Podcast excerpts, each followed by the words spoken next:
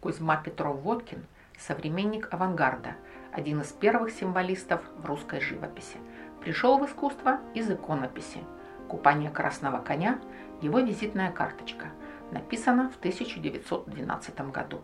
Современники приняли картину по-разному. Бакст видел в ней признаки гениальности и нового стиля. Бенуа считал полотно нелепым и бессмысленным, а сравнение с Матиссом позволяло называть его вульгарщиной и мазнёй.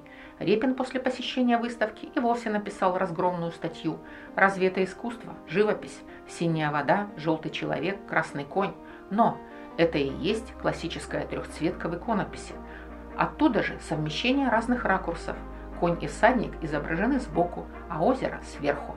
Сферическая перспектива Петрова-Водкина – фирменный способ построения пространства, причастность к вселенскому. Тонкая длинная фигура в византийском стиле и плоский силуэт коня крупным планом. Изначально цвет его был гнедым, но под влиянием новгородских икон изменен.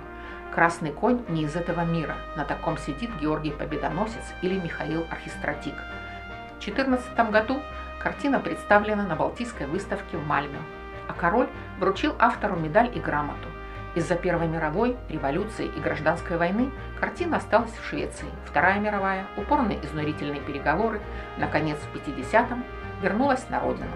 Купание красного коня перестало быть просто картиной и превратилось в символ красной судьбы России.